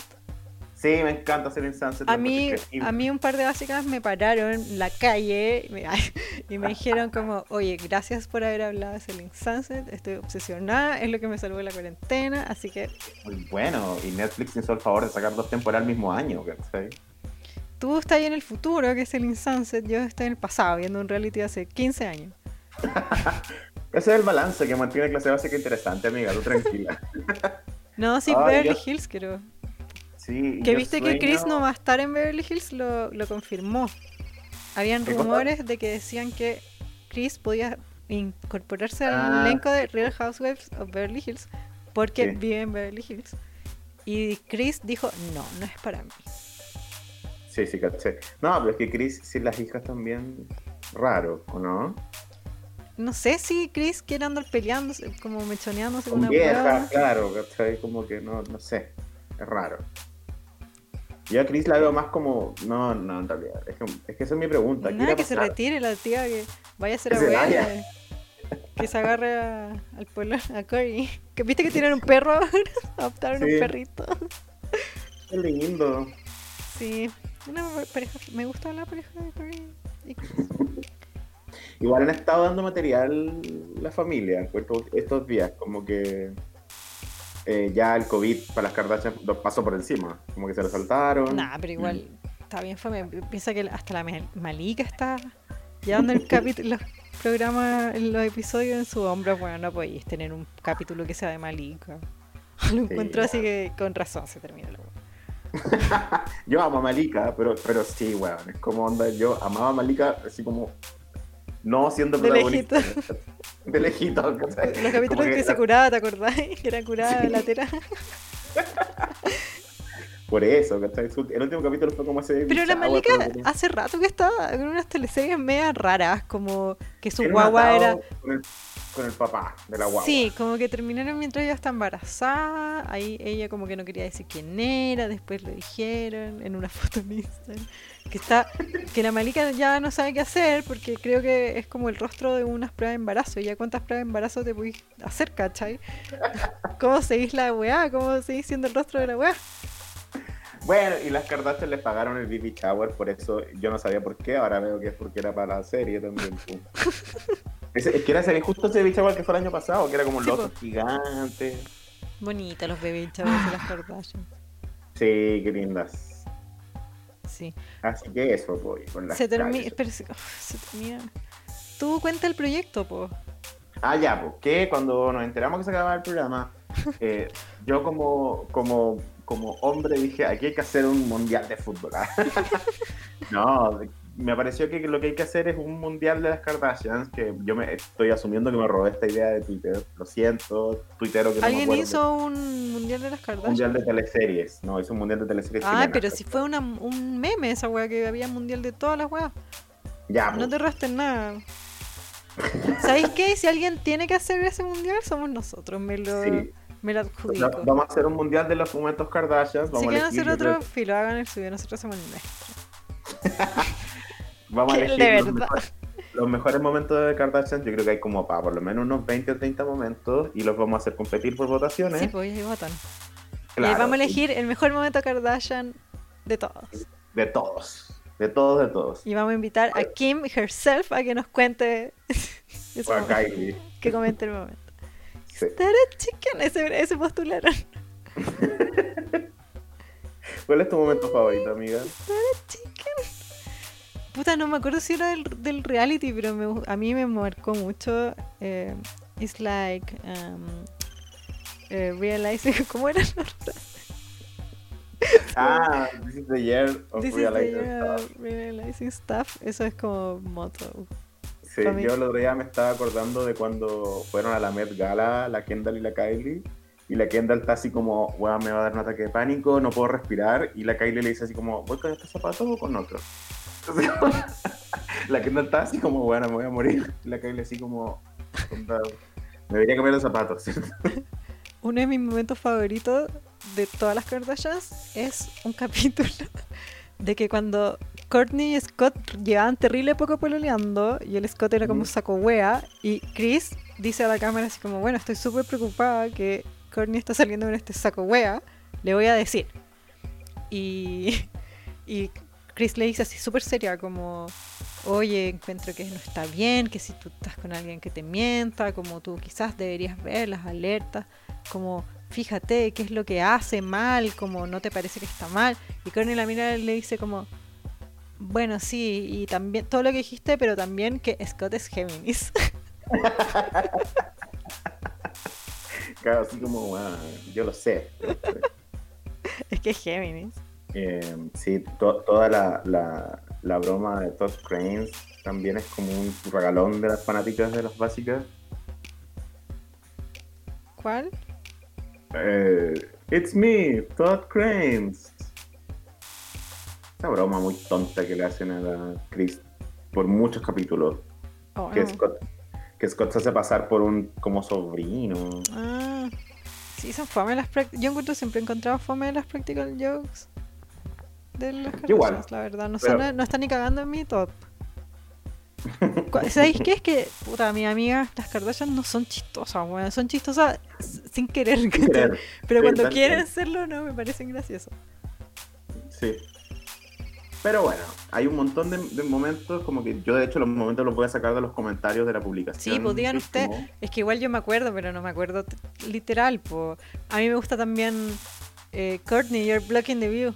I am the view. no, y te voy a decir que aparte, eh, como que yo, por ejemplo, hice un visionado en la cuarentena, pues, ¿cachai? Como que empecé a ver, eh, las vi de nuevo, como casi todas las Kardashians. Sí, pues por Amazon. Entonces, claro. Bueno, y si quieren seguir, pueden eh, seguir. Por el Telegram, bebé. Telegram, solo voy a decir eso. Entonces, sí, pues igual yo lo tengo súper fresco, pero vi los comentarios y me encantó. Sí, pues, pero que no todos digan el, el Game People Are Dying, porque ya sí a todos nos gusta, pero necesitamos llenar el mundial, pues. Oye, ¿te puedo contar algo para el 18 cumplí 16?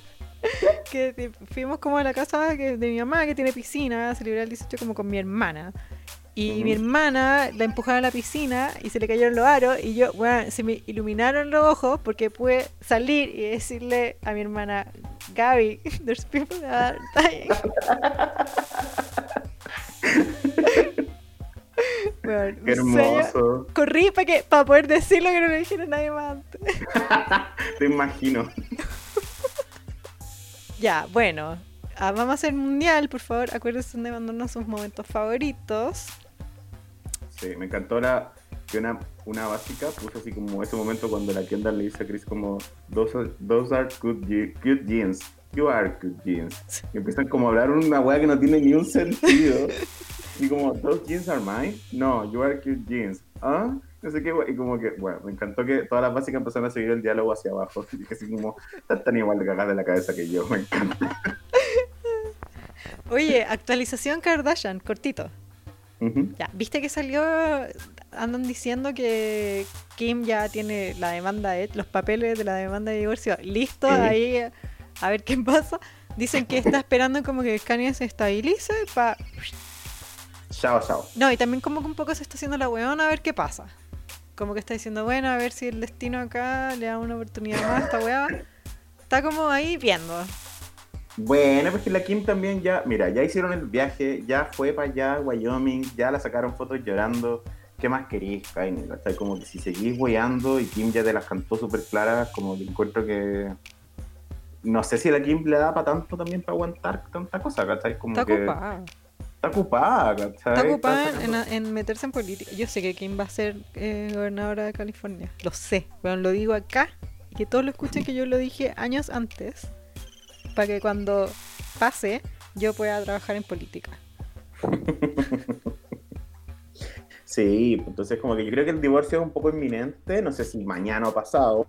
Pero, pero viendo a Kim, conociéndola, no, como que ya, ya hizo todos los esfuerzos que yo sé que Kim hace. Ya mira, te digo mi teoría.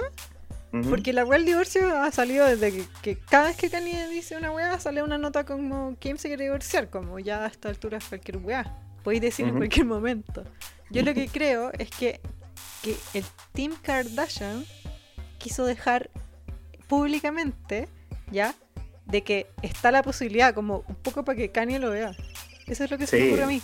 Porque no dice cómo se va a divorciar, sino dice como Kim lo ha pensado. Eso es como la noticia. Sí, sí, como Kim está considerando seriamente firmar de divorcio. Sí. Que ya los tiene listos. Pero bueno. matea. El otro día subió una story de ella estudiando como con sus tarjetitas de ayuda a memoria. Me encanta, así siempre me imagino a aquel. Sí, como con su cuadernito.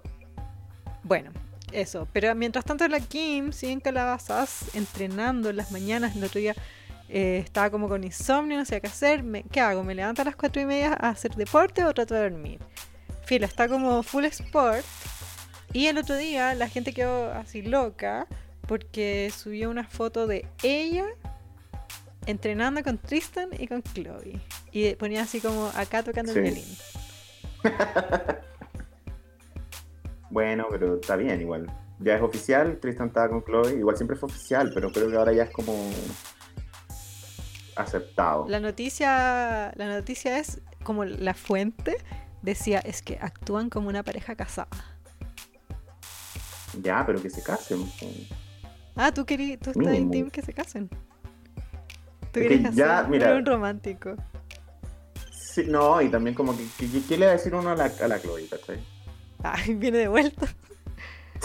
No, como que ya le gusta el weón y quiere estar con el weón y igual le ha hecho toda y ella lo sigue aceptando, ya que más vaya a hacer, ¿cachai? Oye, te cuento, ¿sabes qué? Em, ahora en cuarentena he estado viendo caleta la NBA. Ya, No sabía que me gustaba. Cool. Sí, estaba súper entre. Están los playoffs, ¿ya? sí.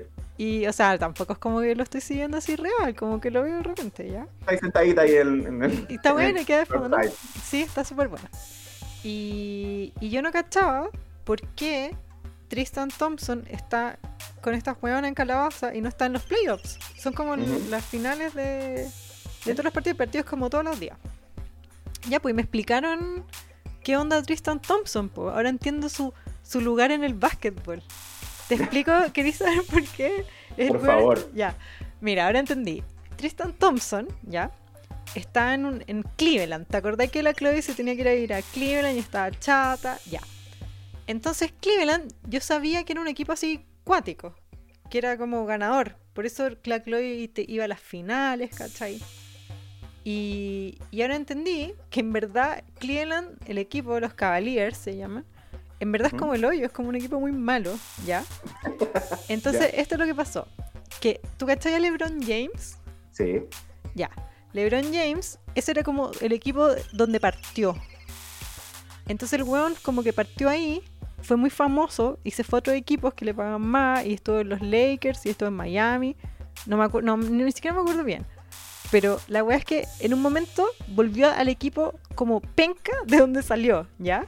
Ya. Y ahí estaba Tristan Thompson. Entonces Tristan Thompson en un momento estuvo en el equipo más bacán porque estaba la estrella del básquetbol LeBron James y él era como el segundo. Y ahí es cuando estaba con la Chloe, fue como el 2016 que salieron campeones y ahí la Chloe tenía que ir a Cleveland, ¿te acordáis? Sí. Y LeBron James se fue de Cleveland. Entonces Tristan Thompson, que era un equipo de mierda, de los hueones como no, no están en los playoffs porque ya perdieron. Ah, ya. Como que. eh, los Cavaliers sin LeBron no es nada, en el fondo. Sí, ya, comprendo totalmente. te, te quedó claro. Bueno, a mí me, me citó exactamente. Sí, entiendo, claro. Ahora entiendo todo. Además que muy, muy que obvio que Chloe tenía que estar con el- ese weón. Sí. Pero ven, eso digo yo, ¿qué le va a decir la Chloe? Si la buena toma sus decisiones, ella es vieja, ¿cachai? Creo que las Kardashian completas se trata de, de que Chloe encuentre un buen camino y que no lo encuentra al final. Ese es el spoiler, que Sí. se queda con este weón. La maldición de lo- La maldición de Chloe, ¿cachai? Oye, tú, hablando del amor y la maldición, que que decían que Courtney y Scott estaban como en unos acercamientos? Sí, sí, caché. Pero yo, yo soy. A mí me encanta Courtney Escort. Ya, porque, quiere- porque salió que en un capítulo hablaban de tener otra guagua, Sí. pero no estar juntos. Pero igual eso es como la relación que tienen. Sí. como que Courtney siempre quiso como tener a Scott como una especie de máquina para tener guagua. así, ¿no? Sí, la cagó. El otro día andaban diciendo que, que ah, una polémica porque Scott le sigue mandando mensajes, no, le sigue posteando en el muro a Sofía Richie. Ah, ya, que se calmen. Y, la- y decían como las fuentes, como Scott acostumbra a no dejar ir, como que no es capaz de dejar ir a las exes, ¿cachai? Le gusta como tenerla toda ahí. Como ese Ya, tipo de weón, ¿hay cachado que es como un tipo de weón que... Que tratan de ser amigos con las exes. no, la no, weá. ni siquiera, es como que no le gustáis, pero no te lo hice para tenerte ahí. Sí, sí. Como ya, que sí, no, cacho. que no te puedes, como que no te dejan salir, ¿cachai? Ya, eso es Scott Disick. Igual de qué es que estamos hablando, si el weón solo estaba con Courtney Pero en realidad. del año uno, pero sí te entiendo, como el tipo de weón, o sea, lo, lo entiendo totalmente. Ya, pero es que la Courtney tampoco la dejó ir, po. No, pero porque ya estaba hablando de otros problemas ahí también, por la Courtney como que... Ya, pero antes de las guaguas tampoco. No, Siempre exacto, por eso digo. ahí. Es, que- es que es Gemini. No, y la Courtney es como ese tipo de mina también, como que onda, eh, como que si todos le dicen que el weón está mal y toda la weá, como que la weona es como que siente como desafiada, como a, a sacar, así como a... No sé. a- Tienen sus problemas estas. Ya, pero, pero gracias a esos problemas tienen que elegir el mejor momento. Vamos al mundial, estos ponen las actualizaciones, se acaba el reality, pero filo. Vamos a seguir hablando de las Kardashians. Sí, totalmente. Clase básica. You're doing amazing, sweetie. Y de las Kardashians saltamos a Kanye West. Obvio, el salto lógico. Sí, pues, obvio. Prontamente a ser quizá ex familiar. Ya, Kanye, ¿sabes qué? Encuentro que la gente igual es, es injusta. Yo estoy súper, súper pegada con Kanye estos días. Es bacán. Estaba, eh, porque viste que Graduation, el disco de Kanye, Eh, cumplió 13 años. Entonces le hicieron Sí. como hartas notas en Pitchfork, como en weá, indies. uh, cool. Disco increíble, por Es lo demás. buen disco. Buenísimo. Estoy pegadísima. Bueno, yo cuando iba a la U, así, yo era así como que despertaba con el graduation y lo escuchaba completo hasta que llegaba a la U. Wake Como- up, Mr. Quesada. Sí, eh, no, eh, ¿cómo es la, cómo es la primera? Eh, Wake la up, primera Mr. canción. West, Mr. West. Eh, ay, ¿cómo se llama esta canción? ¿Cuál? Good Morning, po. Sí, pues good morning. Good Morning, sí, esa. Yo estoy pegadísima, bueno. pegadísima mal. Más encima que es bueno el disco porque es como un disco para salir a caminar y creerte la zorra. Como Sí. es todo Kanye diciendo que es mejor que el resto. Y en verdad, como, ay, The Good Life, la he escuchado. La parte que predice que se va a casar con Kim porque Sí. dice, estamos con las minas de la tele porque tienen más fotos que las modelos. Sí, me gusta The Good Life. Cuando, cuando pienso como, como eh, cuando yo era un joven que no estaba logrando nada en la vida y ahora digo así como, y mi abuela no es la única persona llamándome baby, como dice Kanye West. cuando dice yo, yo- es que yo también lo escuchaba en la U pues también estaba pa- me sentía identificada pues cuando decía como pasaste las weas sin aprender ni una mierda no y también como el mira al, al weón más Mateo que está cagado de susto porque no porque no sabe qué qué va a pasar en cambio yo como que me fue como el pico y ya vengo de vuelta me subí al DeLorean ya no me importa voy, voy a triunfar solo voy a triunfar que es la raja Mut- Sí, bacán. Eh, bueno, y Champion es como bueno, nuestro himno. Sí, pues. También me gusta eh, cuando tenga la plata, cuando tenga buena plata, ahí no me voy a poder decir ni una wea. Disculpa, ¿me dijiste algo? No podéis decirme Ah, ah. nada. Sí, puta, eh, Graduation es increíble, para mí es Sí. como, creo que fue el primer disco así como de hip hop eh, gringo, como que de verdad me sabía todas las canciones, de verdad lo escuchaba entero, era así como... Que tiene temazo. Cuando dice como tengo toda esta presión para ser bacán y ¿qué hago? Puro la cago, como que actúo más imbécil todavía. No, y bueno, mi, mi, mi, mi- mi mantra económico es eh, ese como onda, whether you're broke or rich, you gotta get this. Having money is not everything, not having it is. Sí. Onda, tener plata, No lo No es es todo, todo. no tenerla, no lo es. Sí, tiene unas frases buenas, reales. Ya, bueno. He estado súper pegada con Kanye West, entonces igual me da pena que lo traten tan mal. O sea, como que dicen como este a quién le ha ganado weón. Es bueno Kanye West. puta es generacional, po. onda como que entiendo que las generaciones más jóvenes lamentablemente se van a perder, ¿cachai? Como el grueso de la obra bacán de Kanye West. Porque, Porque por- solo lo conocen como el saco wea. Claro, ¿cachai? Y Nosotros lo aguantamos eso, como pero- saco wea porque es muy bacán su legado cultural. Sí, pues, ¿cachai? Nosotros disfrutamos mucho su música. Puta, a mí, me, y que yo soy experta en que me guste música funados, pues, weón. Yo igual, weón. No pero- sé qué tengo. Morrissey. Bueno, Bueno, me gusta hasta la poesía de Neruda, weón. Soy así, un ahueonado de cultura funa. Hoy yo, la weona, yendo a ver planeta. No, weón. Esta weá es lo máximo. Siempre, siempre me persigue. Bueno, pero nunca nos hemos destacado por ser inteligentes, amiga, así que tú tranquila, ¿no? Nadie está esperando que... Ya bueno, pero es que el Kanye será una weona y todo, pero ahora encuentro que por primera vez está haciendo weas bacanes, realmente. Bueno, para mí, Kanye el otro día discutía. Es un músico, es un, un hombre diseñador de moda, es un empresario. No, ¿sabéis lo que es Kanye para mí? Un ¿Qué? ícono cultural. Ay, me encanta. Yo pretendo ser eso, amiga. Yo igual, pero no canto nada, no, no pinto Tranquila. nada, no tengo talento real. Tú un poco difícil. El, bueno, Kanye ahora está en una pelea solo, está peleando solo por Twitter. Eh, él está queriendo ser dueño de sus masters porque se los quiere dejar a sus hijos. Entonces ahora ya Sí. se olvidó de- del Donda, se olvidó de la carrera presidencial al parecer. Ahora el Sí. weón lo que quiere es tener un, un- Quiere estar en el board de Adidas o de Gap o de alguna de las weas donde participa. Entonces en esa se fue. Y aparte Sí. quiere todos sus masters. Igual, lo de los Masters me parece una pelea que tiene sentido. Ya vimos a Taylor Swift dar la misma pelea y lamentablemente no ganarla, porque hay que decirlo, ¿cachai? Sí, encuentro igual que son cosas distintas. Sí, sí. Porque lo que, lo que quiere hacer Taylor Swift es recuperar sus masters. Y lo que quiere hacer Kanye, comillas, como supuestamente lo que él dice que quiere hacer en Twitter, es como cambiar la industria, ¿cachai? Como o- quiere hacer como una, un sindicato de músicos que se junten y hagan presión y que, que no hayan, que todos se pongan de acuerdo, entonces se recuperen a la mala los masters, ¿cachai? Claro. Los masters son el original de la música, del cual se hacen todas las copias. Ya, entonces el que tiene los masters tiene las copias. Determina qué, copias hacen. Entonces, Claro, no. Es que suena, suena muy raro pensando en la época del streaming, donde la música está como en todos lados, pero... Los sí dueños de los entiendo como- originales al final. claro, como el original de la web.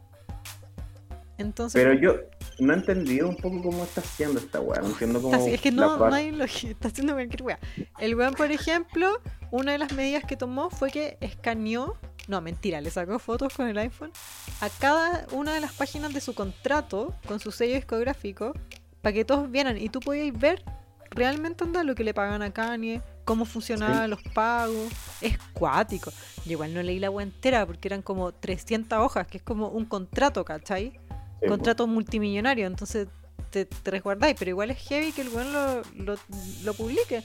En el fondo es como si no hay secretos de cuánto cobran, no nos pueden hacer weones con las Claro. platas. Igual, esto no es nuevo. Eh, Kanye, como que en su narrativa, creo que habla de esto en New Slaves, esa canción del Jesus. Sí. Ya hablaba de eso, ¿cachai? Como onda, como que. eh, un poco como que en la industria, con, sobre todo, como está el racismo contra los negros pobres y está el racismo contra los negros ricos, que son como onda, que se los cagan con los contratos, que en el fondo, como que les hacen como negociaciones truchas, que es lo que se ha dado cuenta que le pasaba mucho adelante. Solo que ahora esa idea que siempre igual, insisto, está como su música en hartas letras, ahora ya lo mezcló con su, con su, como dicen las Kardashian, su hectic personality. Sí. Bueno, también dijo que él no iba a usar más ninguna zapatilla Adidas, solo iba a usar Jordans, que es de Nike. Nike, hasta que no le dieran un lugar en la, en la junta directiva. Igual, mira, encuentro que para ser Kanye West son cosas que uno tendría sentido igual, ¿no? Como que... Bueno, Yeezy le dio tanta plata a Adidas que ustedes no se imaginan. Que, ¿Por qué eh, Kanye hace lo que quiere en Adidas? Porque Kanye West trabajaba para Nike. Ahí fueron sus primeras zapatillas. Y los huevones Sí. y ganaban mucha plata. Y, los hue- y Kanye quiso hacer una weá y Nike le dijo no. Y Adidas saltó el tiro y le dijo, Kanye, si venís para Adidas puedes hacer la weá que queráis. Y por eso Kanye se fue a Adidas, porque tenía libertad creativa de hacer su visión, que fue Yeezy, que fue la supervisión y que le llevó mucho dinero a Adidas. Entonces igual Claro. tiene como un poder de en, en Adidas como casi que es parte importante de las ganancias de Adidas su web. Sí, pues totalmente. Además, pues De si vendí zapatillas a 200 lucas, no, es menos, 160 No, lucas. y, y para ser como bien honesto, Adidas no tiene ningún modelo muy icónico como que le dé mucha plata como las Yeezy, ¿cachai? La Yeezy es el modelo Adidas que... Si lo comparáis, por ejemplo, con las Jordan, si lo comparáis, por ejemplo, con las Air Force, como con... Me, me estoy poniendo muy zapatillero, No, yo sé, pero como que... Como que Adidas tiene modelos clásicos que son bonitos y todo, pero no tiene como un modelo que se venda como pan caliente como si tiene Nike que tiene como siete, ¿cachai? Adidas solo tiene Yeezy, por eso entiendo que es como la piedra angular del negocio, porque Claro. bueno, no está diciendo ninguna mentira, ¿cachai? Yo lo que creo es que Kanye, viste que puso esa pantalla gigante en el rancho en Wyoming. Que La era- amo y la necesito. que ya, pues el Kanye también estaba viendo la NBA. Yo creo que el weón ve esa zapatilla en, en tamaño casa. Obvio que está rayado con las Jordan. Sí. Yo creo que qué paja que soy día. Pucha, sí. Pero bueno, También dijo lo mismo con Gap. Dijo, yo no, no lanzo ni una wea en Gap hasta que me den un lugar en la junta directiva. Y el weón ya tenía la, la- Ya vimos en fotos en sus redes que ya tenía bien avanzado Gap. Que yo ya pidió que unos clase samples- básica lo pudiera en Chile. Sí, fue en su Twitter. Pero los samples lo que subió, como su inspiración y todo. Ah, yo bacán. quiero puro eso, quiero. Yo, como que a, a las básicas que son como diseñadores o artistas, de verdad recomiendo seguir el Twitter de, de, de Kanye West, independiente de todas las leceras que habla, comparte mucho sus referentes, el buen es súper abierto en su proceso creativo y es bacán. Onda, de verdad es como... onda, El buen está loco y todo lo que quieran, pero es como súper 2025 todo lo que comparte, entonces como que... eh, creo que es súper bueno tenerle un ojo, ¿cachai? Como No, y tiene, de- y siempre le pega. El buen dice Sí, esto el por eso. futuro y siempre es. Por eso yo quiero cagarme la risa en la cara cuando yo tenga mis Yeezy Crocs. Ya. si quieren donarnos coffee, pueden meterle en coffee. es la clase básica. Vamos a cambiar la descripción del coffee que decía como para que la Karina tenga una Yeezy Club. Ya, cuando yo tenga mis Yeezy Crocs, quiero ver a todos los que me dijeron en las weas horrendas, porque van a ser la wea más bacán. Porque es, porque lo que dice Kanye West al final siempre es. Como ya no aprendieron a esta altura. Sí, pues es que bueno, igual hay hartos creativos que, que trabajan con él que son bacanes, como que creo que seguir ese árbol genealógico de creativos de Kanye me encanta, creo que de verdad están haciendo una voz muy bacana. A la persona que no le encanta es a la Araceli. Uy, la Araceli. Sí, pa, ay, Kanye, te las dais de. Te las dais de uy, los negros, artistas negros, tener la plata, la plata y mi plata. ¿Ah? ¿Qué plata le debe Kanye West a la Celia Banks? La Celia Banks dijo que le debía plata porque había hecho un stand Ya, para, para Yeezy, ya. como un. Me imagino que el diseño, como la idea de un stand. La, igual la Araceli es muy parecida, como que es diseñadora, como que es muy todera también, pero como más loca, pero, pero entiendo que puede ser un trabajo ya. También sus diseños para Skims, que igual no es de Kanye, es de su esposa, y tienen los negocios muy separados. Sí, ya, pero eso no sé cómo, cómo a Celia Banks le termina vendiendo un diseño skin. Nadie sabe, pues si ella dijo como tengo los mails, si al- alguien me viene a huear que es mentira, le doy el mail de la culia. A ver. Dijo Ya, también que claro, le había asesorado aún a Kanye, como que habían tenido conversaciones. Yo me imagino que son como esos mensajes raros que manda Kanye todo el día con la gente. Igual sabéis que yo lo creo posible, pero ¿sabéis por qué? Porque eh, hubo una entrevista donde la Kim eh, contaba que ya que obviamente les llegan miles de DMs y weas como con productos que, que- que- que re- creen que le podrían gustar a Kanye o a ella y que ella por ejemplo no los pesca mucho pero que Kanye sí y que había muchas cosas bacanes y yo he visto de hecho como en Reddit marcas chicas gringas que Kanye les compra como una polera y los buenos se van a la concha de su madre Claro. le va súper bien, ¿cachai? Hay un weón que hacía como oro y que hizo como unas letras en oro muy piola y Kanye en el fondo lo que hizo fue que le compró como el diseño y ese fue el diseño de estas letras que, usa en la, que usaba en la ropa como medias góticas Sí. que tenía como ¿cachai? Como que entiendo que el weón sí hace eso mucho como de comprar, Ya, pues como- ¿cuándo te van a comprar club particular? no sé. Mándale al Tommy Boysen, que era nuestro amigo, mándale unas Sí, totalmente. Ya, pues Leo. Tenés que decir a Kanye West. Pero lo que voy yo que entiendo que la- lo que está diciendo la Araceli no suena tan tirado a las mechas si es que sabía ese dato, porque Ah, sí, ellos po. sí consumen como marca independiente y Bueno, les compran ideas. Y Kanye trabajó con la Araceli musicalmente también. Hace más Sí. años, pero sí. Lo que pasa es que la, la Araceli es visionaria. También salió diciendo muchas veces como solo Kanye y yo somos los visionarios de la música. Solo nosotros dos. Siento a veces que estamos en la misma sintonía, es raro. Igual Araceli, o sea, yo creo que ella, claro, lo perdió, pero sí, es, es bacán, es muy talentosa y igual lo creo posible, como que su música es bacán. Es Sus temas- seca, seca. Hoy día me di que le mostré a una amiga como te hago un one on one de Acelia Banks. Y la primera que puse fue Salchichón. Chúpame la teta, como Cámara una chuleta. Qué buen tema. Buen Qué buena. Es bueno en serio. Yo quería Sí. que fuera el hit de este año, pues si fue 2020. Y justo llegó la pandemia. Puta. Yo creo que la Araceli es un gran ejemplo de tener mala cueva, pero ideas correctas. Yo creo que lo invoca, pues si es media bruja, acuérdate. Sí, totalmente. Eh, me dio risa que entre las cosas que le reclamó a Kanye era como, no felicitaste a Teyana Taylor por su guagua. Está bien. Ya, pero sí dice unas brigias, como el coreógrafo que supuestamente Kanye le robó la coreografía para el video de Fade y que no le pagaron, no le pagaron al coreógrafo esa weá. ¿Qué Sí. onda? ¿Has visto ese video? Man, es increíble. Bueno, Teyana Taylor es, Es el la que como en ese video de la Dualipa, que supuestamente Dualipa baila. Es copiadísimo de Fade, que al parecer es Sí. copiadísimo de un, coreógrafo que no le pagaron. Sí, que es heavy. Claro, en el fondo creo que la Araceli, puta, no, quizá no es la mejor persona para... No, sí, obviamente, que creo que a la serie le puede hacer el peso a Kanye West en locura. po. ¿Será ese el coreógrafo de Anna Wintour? Del video ¿Puede de, ser? de Celia Banks, porque yo lo encuentro similar. Qué buen video también. Qué buen video. Que, que mina a Celia Banks en ese video.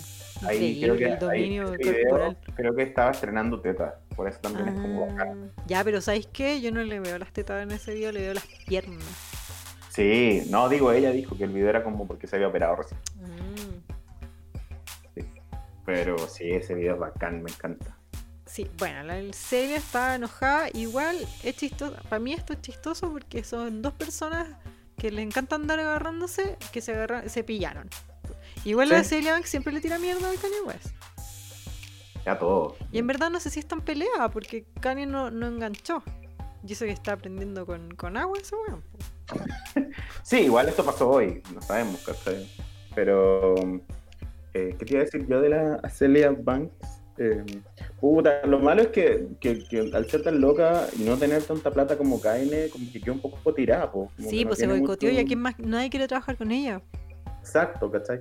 La Lana del Rey le dijo, weón, anda buena, nadie quiere trabajar contigo y ahora estoy peleando conmigo, ¿cachai? Como cuando pelearon, que pelearon Sí. hace tiempo. Ay, pero igual el otro día le dijo guatona. No, es que es la buena. Igual, Celia Banks la ha pasado pésimo en la cuarentena. Primero andaba gordeando a Lana del Rey, haciéndole fat shaming, y después andaba diciendo que se iba a suicidar, ¿te acordáis? Sí, po.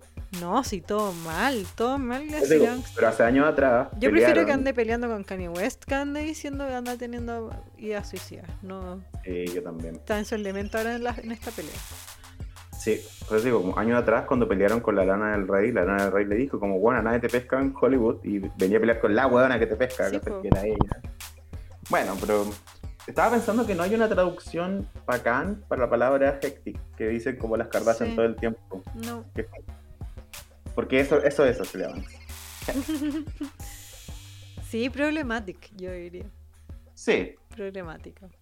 Em, complicada. A mes. Eso, eso le digo a mes. hot mess. Hot mess. Puta, la, sí, la Celia se, se- Bueno, y cuando andaba, ¿te acordás cuando andaba haciendo brujería, matando las gallinas en el closet? Uy, este huevo. Puta Celia Banks. O sea, Celia Banks famosa por salir a carretear con famosos y ponerse a pelear. Como la cobra jugosa, yo creo que se me ocurre. Sí. Eh, el otro día estaba escuchando el podcast de la Nicole Bayer, que es como la que anima Nailed y animó ahora eh, los pre Emmys, como los premios ¿Ya? más como artísticos. Y ella decía eso, como que en el fondo, puta, como que la salud mental de la comunidad negra estaba muy desatendida y que a veces tenían artistas con mucho talento que se perdían un poco en este como en este como rush de ser famoso y qué sé yo. Y decía, y después quedamos atrapados con gente como Villa ¿cachai? y así va. Puta, igual y a Celia también son, se la cagaron, son malos. Sí, igual, el otro día caché que está como con guagua, está cuidando su guagua. Sí, pues como que se retiró para cuidar a su hueva. Es que me encanta como los, los comebacks de Celia en, en Twitter, como que responde todo. Sí. Puta, como, "Oye, Banks, me carga en no- redes sociales a Celia Banks. A mí Excepto cuando vende sus jabones de poto. ah, ya, pues conté en Instagram una anécdota que tengo con la Celia Banks. Ah, que la fuiste a ver. Sí, pues la fui a ver a un festival en Buenos Aires, viajé. Yo viví en Buenos Aires. Y no llegó. no llegó. Y los otros grupos se cagaban de la risa. Decían, bueno, ese Lance que no llegó porque está curada en Brasil. Bueno, y eso no llegó. Y después no, no explicó nada. Solo yo estaba esperando onda como que empezara y la weá no empezó porque la buena no estaba en el país. Puta. El hip Sí. hop es así, amiga. en ese concierto creo que sepáis que, me, que vi a Nakazone. ¿En serio? Sí. Después tocó Blondie. Eso fue la. Y, y Yo tengo un amigo, tengo un amigo que, ¿sabéis cómo me contó que era amigo de Nakazone? Eh, cuando yo vivía en Franklin, en el Presa Bio Bio, eh, un amigo me dijo una vez como, oye, fui a tu casa, golpeé y no estaba y no estaba y la weá. Y justo andaba con un amigo y quería presentártelo. Y era Nakazone. El bueno era amigo de Nakazone. ¿Qué? quería- Quería visitar mi casa con su amigo Nakazone y no... y yo no estaba. ¡Puta! Y, así me enteré que mi amigo era amigo Y de tu Nakazone. casa en pues, Franklin era un perfecto lugar para hacer un reality. weón, mi vida en ese tiempo era Qué mal, qué oportunidad malgastada. Sí, bueno, pero igual eran otros tiempos. Yo no sabía que iba a terminar en este, en este hermoso podcast, ¿cachai? Entonces, Bueno, yo lo vi y dije, ah, Nakazone. Y nadie pescaba porque no es famoso en Argentina. Supongo. me imagino. O porque la gente no es loca y no anda hueveando. Claro. Yo igual me he dado cuenta de eso, igual yo soy loca, como que por ejemplo sigo hartos como productores o asistentes, gente así que si yo viera en la vida real igual los saludaría como si saludara a un famoso, ¿cachai? Y hay gente como uno que trabaja en la tele o en música, ¿cachai? Pero no son estrellas, ¿cachai? Bueno, no sé. Bueno, Celia Banks, no sé, está entretente. Que a mí me encantaría que Kanye le respondiera, pero no creo que la responda. Igual. No sabemos igual, porque de verdad estaba respondiendo cualquier wea alguien tiene. Sí, no, está entrete el... Bueno, yo igual le saqué... Yo tenía campanita de Kanye West, que me avisaba cada vez que tuiteaba. Pero lo tuve que sacar cuando empezó a subir su contrato, pues hizo como 147 páginas. Eran 140... Era más encima que el weón, boomer, como que decía, no puedo subir, es muy pesado subir de mucho, mucho archivo, entonces voy a subir foto por foto. Y decía, pero weón, que alguien le pasa un escáner a ese hombre millonario. Sí, no sé, da mi risa porque de verdad quiero que mi consumo de Twitter ha bajado un poco porque siempre tengo muchas notificaciones y son todas Kanye West. En Twitter está muy mala. Ay, que están todos muy densos. Yo ya no me puedo meter tanto. Me Están estreso. todos peleando. Sí, muy, muy. Pero igual hay Bueno. que meterse porque hay que hacer campaña por la prueba. Sí. Hay que estar en todos los espacios posibles. Ay, no, no, le- no le dijimos a Tommy Boysen que dijera que aprobaba o no. Bueno, sí. Sí, pues si hablé del estallido social, pues que era Ah, transversal. ¿verdad? o sea, Perdóname bueno, que- no dijo, quizás no dijo, el- no hablamos del plebiscito, pero yo entendí eso. Sí, Hablamos igual. Ya, Claro. eso pues, por hoy. Amiga, qué excelente capítulo. Me encantó hablar Sí, te contigo. echaba te estaba de menos. Sí. Traemos Sí. más allá. no te pierdas. Eso pues, Leo. eso, pues, Karina. Ya estuvo muy Em, entretenido. Ay, me encantó entrevistar a Tommy a Sí, igual. Muy feliz por eso. Sí. Así que eso, eh, bueno, nos vemos en un próximo episodio. Muchas gracias a todas las básicas que nos escuchan y que nos siguen y nos comentan y nos tiran mensajes de buena onda y a las que tiran mala onda ya las voy a encontrar. Sí, basta de paquearnos. Sí, Por favor, déjenos tranquilos. la vida ya es súper difícil. ¿cachai? Sí. Ya basta, no Eso. paquear. Sí. Acá. Cuide- Acá, cuídense mucho, les quiero mucho. Chai. Ahí tú. Esto fue Clase Básica, el OG podcast de farándula y espectáculos, grabado de forma remota debido a la pandemia del coronavirus en Santiago de Chile, año 2020. Anfitriones, Cari Valle y Leo Quesada.